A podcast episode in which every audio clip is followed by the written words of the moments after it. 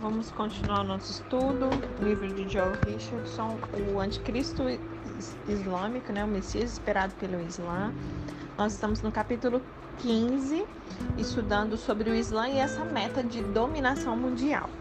Vamos falar sobre os estudiosos da Jihad. É, Ibn Kathir aponta o papel proeminente da ofensiva jihad no início do Islã, nos seus comentários da Surata 9, verso 123. Diz assim: Alá ordena aos crentes para lutarem contra os descrentes, primeiro na área próxima ao Estado Islâmico e logo depois ao longe. Essa é a razão pela qual o mensageiro de Alá começou a lutar contra os idólatras na Península, Península Arábica quando ele terminou com eles, ele então começou a lutar contra o povo das Escrituras, a quem está se referindo, os judeus e cristãos. Após a morte de Maomé, seu executor, amigo e califa Abu Bakr, tornou-se o líder. Em nome do profeta, Abu Bakr começou a preparar os exércitos islâmicos para lutar contra os romanos, adoradores da cruz, e contra os persas, adoradores do fogo. Pela bênção de sua missão, Alá abriu as terras para ele e trouxe César e Quisra e aqueles que os obedeceram entre os servos. Abu Bakr gastou seus tesouros na causa de Alá, tal como o mensageiro de Alá previu que aconteceria. Esta missão, que é de dominação mundial, né, continuou após Abu Bakr nas mãos de quem Abu Bakr escolheu para ser o seu sucessor. Umar al-Khattab bin al-Khattab, o nome da pessoa. É, com o mar, lá Alá humilhou os descrentes, suprimindo os tiranos e hipócritas e abriu as porções orientais e ocidentais do mundo. Os tesouros de vários países foram trazidos ao mar, das províncias de perto e de longe, e eles a dividiu de acordo com o método legítimo e aceitável. O mar então morreu. Então os companheiros entre os muçulmanos concordaram em escolher após o mar Utimã bin Affan, Gente, lembrando que meu árabe é perfeito, né? Só para vocês me darem um desconto aí. Durante o reinado de Utimã, o Islã usava o seu mais vasto vestuário e a prova inequívoca de Alá foi estabelecida em várias partes do mundo sobre, os pescoço, sobre o pescoço dos servos. O Islã apareceu nas porções orientais e ocidentais do mundo e foi levado à palavra de Alá e à sua legítima religião.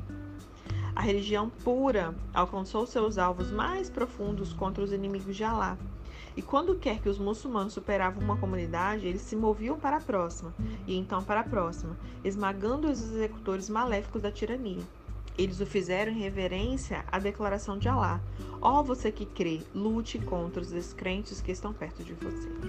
Então aqui fica claro que Maomé e então seus sucessores, Califa Abu Bakr, Califa Omar e Califa Utimã, todos atacaram as nações circunvizinhas ofensivamente pelo propósito de espalhar o Islã. Estas não foram, como clamam os revisionistas históricos, guerras defensivas. Elas foram guerras ofensivas que tinham como objetivo forçar as vítimas a se submeterem ao Islã ou serem esmagadas, como o, texto, o termo usado por eles aqui. Ibn Khaldun, o famoso historiador e filósofo islâmico do século XIV, no seu clássico e mais notável trabalho de Mukaddimah diz assim sobre a jihad. Na comunidade muçulmana, a guerra santa é um dever religioso, por causa do universalismo da missão muçulmana e obrigação de conversão de todos ao Islã, seja por persuasão ou pela força. Portanto, o califado espiritual, a autoridade, no caso o governo e exército real, são unidas no Islã para que a pessoa encarregada ela possa devotar a força disponível para ambas as coisas ao mesmo tempo. No seu livro Jurisprudência na biografia de Maomé, o renomado estudioso egípcio da Universidade de Al-Azhar, Dr. Muhammad Said Ramadan Al-Buti, ele escreveu que a guerra ofensiva e não defensiva é a mais nobre guerra santa dentro do Islã. Ele diz assim: a guerra santa, que é essa jihad islâmica, como conhecida na jurisprudência islâmica, ela é basicamente uma guerra ofensiva. Este é o dever dos muçulmanos em todas as idades, quando necessária a força militar se tornar disponível a eles. Essa é a fase na qual o significado de guerra santa tomou sua forma definitiva. Então o apóstolo de Alá disse: Eu fui ordenado a lutar contra as pessoas até que elas crescem e Alá, em Alá e suas mensagens. O conceito de guerra santa, que é jihad no Islã, não considera se é uma guerra defensiva ou ofensiva. A sua meta é a exaltação da palavra de Alá e a construção da cidade islâmica e o estabelecimento do reino de Alá na terra, independente dos meios. Os meios seriam uma guerra ofensiva. Nesse caso, é o ápice, a mais nobre guerra santa. Então, de acordo com a enciclopédia do Islã, a luta é obrigatória mesmo quando os descrentes não a começaram. Então, não é que eles estão se defendendo. Independente disso, eles mesmos atacam. O conceito da jihad no, no Islã, ela é literalmente atacar os descrentes pelo propósito de convertê-los ao Islã, seja pela persuasão ou pela força, mesmo que eles não tenham começado nada. Falando da dominação global, nascido em 1905, Maulana Said Abu Alá Maudud, ele foi um estudioso islâmico do subcontinente indiano. Os seus sermões, chamados de Kutbat, Kutbat é, e escritos são renomados no mundo todo, e ele é visto através do mundo islâmico como um dos maiores estudiosos islâmicos. E olha o que ele tem a dizer sobre o Islã e essa questão da dominação global. Ele diz assim: o Islã não é uma religião normal como as outras religiões no mundo. E as nações muçulmanas, elas não são como as nações normais. As nações muçulmanas são muito especiais porque elas têm uma ordem de Alá para governar o mundo inteiro e estar sobre cada nação do mundo. E aí, Maudud ele diz o seguinte: ele explica as metas e os propósitos do Islã. Ele diz assim: o Islã é uma fé revolucionária que vem para destruir qualquer governo feito pelo homem. O Islã não procura por uma nação para estar em melhores condições que outra nação. O Islã não se importa com a terra ou com quem possui a terra. A meta do Islã é governar o mundo inteiro e submeter toda a humanidade à fé islâmica. Qualquer nação ou poder que se coloca no caminho dessa meta, o Islã lutará e destruirá. Para cumprir essa meta, o Islã pode usar qualquer poder disponível de qualquer jeito que puder né, se usar ali para trazer uma revolução, revolução mundial. Isso é a jihad. Então, nós temos visto o que alguns dos mais respeitados estudiosos do Islã disseram sobre a jihad e essa meta de dominação global do mundo islâmico. Seu ponto de vista é inegavelmente claro. Mas o que, que os mais modernos líderes muçulmanos ocidentais eles têm a dizer sobre esse assunto? Então vamos falar sobre muçulmanos ocidentais modernos, sobre essa meta islâmica de dominação mundial. A Dualá al-Arabi, em seu livro A Islamização da América, ele cita uma carta bastante assustadora de um arcebispo católico ao Papa. Na sua carta aberta ao Papa, o arcebispo de Esmirna, Turquia, o reverendo Giuseppe Germano Barnardini, ele falou de um recente encontro de cristãos e muçulmanos para um propósito de um diálogo interfé é, quando eu falo interfé, é como se fosse esse intercâmbio, tá, gente, entre esses dois tipos de fé. Um trecho da sua carta, ela reconta que durante o encontro, uma autoridade muçulmana se levantou e falou bem calmamente e sem dúvida o seguinte: Graças às suas leis democráticas, nós os invadiremos. Graças às nossas leis religiosas, nós os dominaremos. Se você visitar o site de quase qualquer mesquita nos Estados Unidos, você irá invariavelmente ver um link para o Conselho das Relações Islâmico-Americana. É o CAIR, é, Council on American Islamic Relations.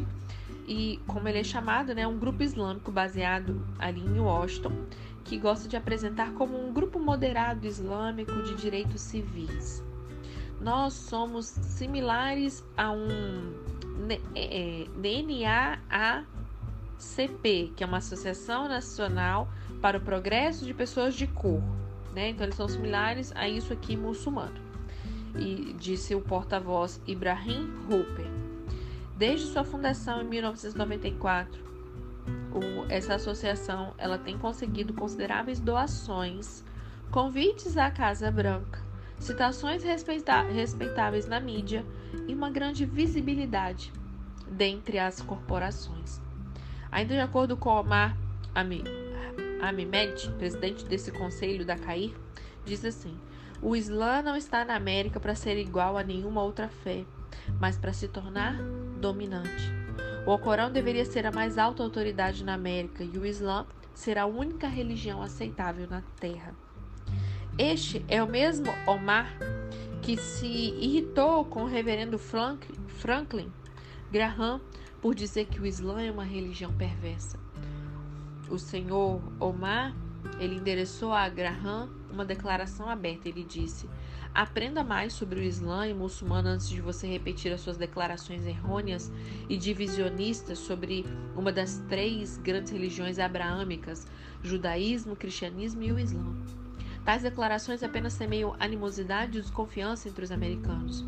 Como líder religioso, você deveria reconstruir o nosso fundamento nacional ao invés de tentar destruí-lo. Talvez o reverendo Graham ele estivesse mais em contato com as verdadeiras doutrinas totalitárias do Islã do que o senhor Ahmed. Vou chamar ele de só de Omar, Omar, que é mais fácil de falar, né? Talvez o senhor Graham ele tivesse lido a declaração do senhor Omar relativa à meta do Islã de dominação da América e arredores quando ele fez essa declaração. De qualquer forma, através dessas duas declarações, é fácil ver as duas cartas, as duas caras, na verdade, né, mostradas pelo Omar e muitos como ele. Quando fala em privado a muçulmanos, o Sr. Omar fala do Islã como a única religião válida como uma meta de dominar a América, mas quando ele se dirige à mídia, ele fala das três grandes religiões abrâmicas.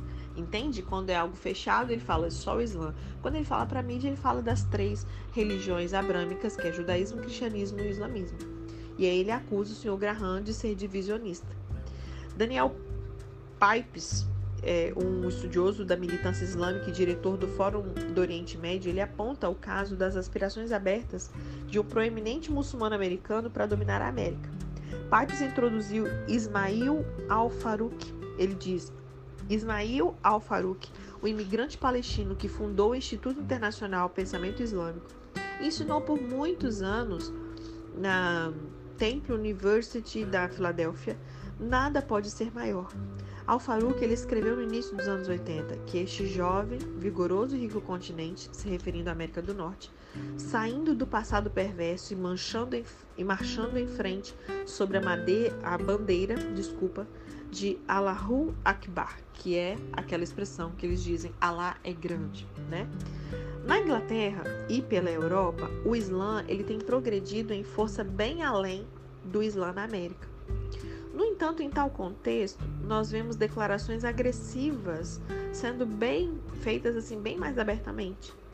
No início do ano de 1989, europeus foram chocados ao ver milhares de muçulmanos protestando abertamente nas ruas da Grã-Bretanha, França, Alemanha, Bélgica e da Holanda, carregando faixas com o slogan provocativo Islã, nossa religião hoje, sua religião amanhã.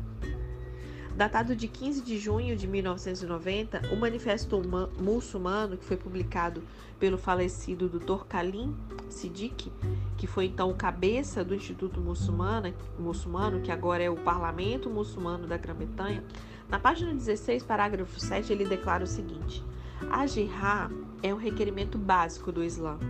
E vivendo na Grã-Bretanha ou tendo nacionalidade britânica, pelo nascimento ou naturalização, não absolve o muçulmano de seu dever em participar da jihad.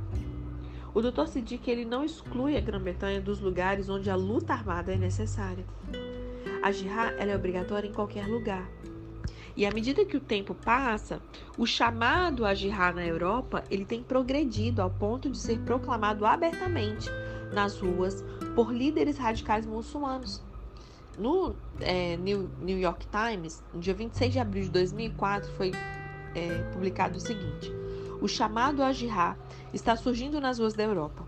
Nessa antiga cidade industrial ao norte de Londres, um pequeno grupo de jovens britânicos dizem que eles gostariam de ver o primeiro-ministro Tony Blair morto ou deposto e uma bandeira islâmica pendurada do lado de fora da Downing Street número 10. Eles juram lealdade a Osama Bin Laden e a sua meta de tombar as democracias ocidentais para estabelecer o superestado islâmico sob a lei da Sharia, como o Afeganistão sobre o Talibã. Eles chamam os sequestradores do 11 de setembro de os 19 magníficos. E em relação ao atentado ao metrô em Madrid, eles dizem que foi uma maneira inteligente de se forçar na Europa. Os líderes deles, Sheikh Omar Bakri Mohammed, falou da sua adesão a Osama Bin Laden. Se a Europa falha em prestar atenção às ofertas de trégua do Sr. Bin Laden, desde que todas as tropas estrangeiras sejam retiradas do Iraque em três meses, os muçulmanos não mais irão ser contidos em atacar os países ocidentais que os hospedam. E o cheque disse: Todos os muçulmanos do Ocidente serão obrigados, ele disse, a se tornar sua espada em uma nova batalha. Europeus, tomem cuidado, ele adicionou, dizendo: É tolice lutar contra pessoas que querem a morte. Isso é o que eles estão procurando. Então ele avisou os líderes ocidentais: Vocês podem matar Bin Laden, mas o fenômeno você não pode matar, você não pode destruir. Nossos irmãos muçulmanos nos arredores irão vir um dia e conquistar aqui, e então nós viveremos sob o Islã em dignidade, ele disse. Isso foi publicado no New York Times em 2004.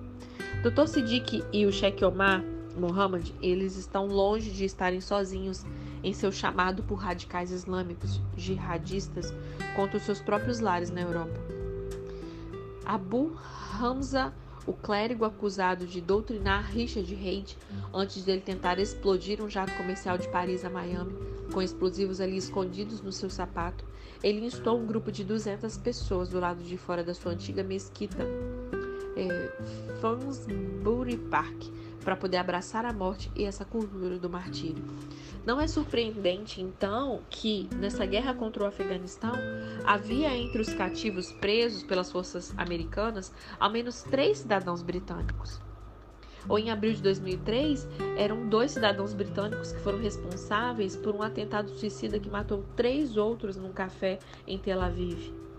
E quando o repórter do Wall Street Journal, Daniel Pearl, foi decapitado no Paquistão, foi Omar Sheikh Said, um bem educado nativo da Grã-Bretanha, descrito como tendo sido um perfeito inglês, que, transform, que se transformou num radical muçulmano e eventualmente comandou o sequestro e gravou o vídeo de decapitação de Daniel Pearl. Deveríamos mesmo estar surpresos Deveríamos estar surpresos de que o Islã tenha esse efeito nas pessoas? Pensa. Não era uma pessoa qualquer. Era um perfeito inglês que se transformou num radical muçulmano. Se líderes muçulmanos proeminentes na Europa estão abertamente exaltando Osama Bin Laden e chamando para jihad e para o martírio, então por que, que nós deveríamos nos surpreender quando impressionantes jovens muçulmanos respondem esse chamado por todo o mundo? Embora 15, é, 15 dos 19 sequestradores eles eram sauditas, né, no, no último grande ataque, estaria o mundo chocado quando tal ato for feito por muçulmanos britânicos, por exemplo? Como que o Ocidente reagiria se as caixas pretas resgatadas do atentado do World Trade Center contivesse ali gravações de jovens gritando Allahu Akbar, que é Allah, né, igual foi gritado agora na, na França, né? Naquele dia, Alá é grande, em distintos sotaques americanos ou britânicos. Porque muitas vezes as pessoas pensam simplesmente naquele que nasceu ali, naquela região. Mas e aqueles que estão espalhados para o mundo inteiro, americanos, britânicos, brasileiros, enfim, por todo mundo que estão se tornando muçulmanos? Né? Então, concluindo sobre esse capítulo, muçulmanos no Ocidente regularmente eles se referem ao Islã como a religião da paz, né? Ainda que essa religião da paz seja responsável por 90% de toda a luta do mundo atual. Então pense sobre esse fato. A vasta maioria do terrorismo mundial, violência e guerra, ela é religiosamente motivada pelo Islã. Existem cerca de 400 grupos terroristas reconhecidos no mundo. Mais de 90% deles são grupos islâmicos grupos radicais terroristas islâmicos. Mais de 90% de toda a batalha mundial atual, ela envolve movimentos terroristas islâmicos. A infindável meta dos apologistas moderados muçulmanos é clamar que os grupos radicais terroristas não estão se comportando de maneira islâmica. Embora eu não tenha dúvida de que muitos muçulmanos moderados, eles têm um forte desdém pelo comportamento assassino de muitos dos maiores grupos violentos, os terroristas estão, na verdade, trazendo um aspecto bem legítimo, como definido nos textos, estudiosos e representantes islâmicos. Eles estão, de fato, se comportando de maneira islâmica. Eles estão se comportando como Maomé e seus sucessores. Embora seja frequentemente dito que os terroristas têm sequestrado o Islã, julgando pelo que o Islã realmente ensina, é na realidade os chamados muçulmanos moderados que estão tentando mudar os verdadeiros ensinamentos do Islã. Quando nós olhamos para as taxas de crescimento do Islã, combinadas aí ao conceito da jihad no Islã, e essa crescente popularidade dessa interpretação mais radical, mesmo aqui no Ocidente, o conceito de um futuro ditador mundial islâmico fascista se torna uma possibilidade genuína, infelizmente. Baseado apenas nas tendências e nas estatísticas, não é difícil imaginar a possibilidade de essa realidade acontecer nesse século. A Bíblia ensina que no futuro um homem surgirá cujo único objetivo será alcançar a completa dominação mundial através desse seu império político, militar, religioso. E o Islã, ele tem esse mesmo objetivo, inerente às suas doutrinas mais fundamentais. E hoje, enquanto nós vemos o chamado a jihad sendo bradado cada vez mais alto por líderes radicais muçulmanos por todo o mundo, o Islã está lentamente se movendo cada vez mais perto para alcançar esse objetivo. Amém? Então a gente finaliza o capítulo 15. Eu vou deixar, eu tô meio rouca hoje, eu vou deixar o 16 para a gente estudar amanhã, tá bom? A gente vai estudar o capítulo 16, que tem o título Entendendo a Desonestidade e o Engano no Islã. Amém?